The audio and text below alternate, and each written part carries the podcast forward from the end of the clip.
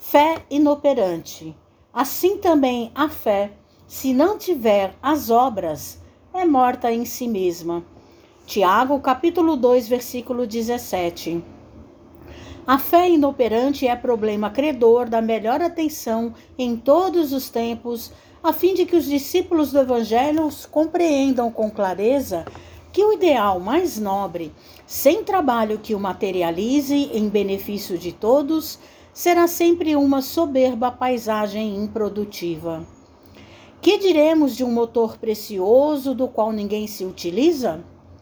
De uma fonte que não se movimenta para fertilizar o campo? De uma luz que não se irradie?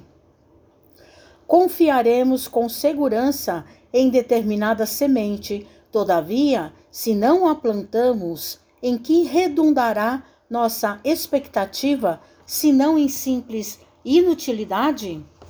Sustentaremos absoluta esperança nas obras que a tora de madeira nos fornecerá, mas se não dispomos a usar o serrote e a plana, certo, a matéria-prima repousará indefinidamente a caminho da desintegração. A crença religiosa é o meio, o apostolado é o fim. A celeste confiança ilumina a inteligência para que a ação benéfica se estenda, improvisando por toda a parte bênçãos de paz e alegria, engrandecimento e sublimação.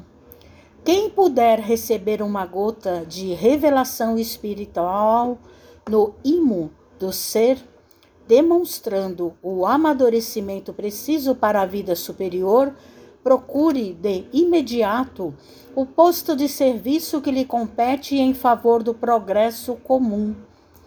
A fé, na essência, é aquele embrião de mostarda do ensinamento de Jesus, que, em pleno crescimento pela elevação por meio do trabalho incessante, se converte no reino divino, onde a alma do crente passa a viver.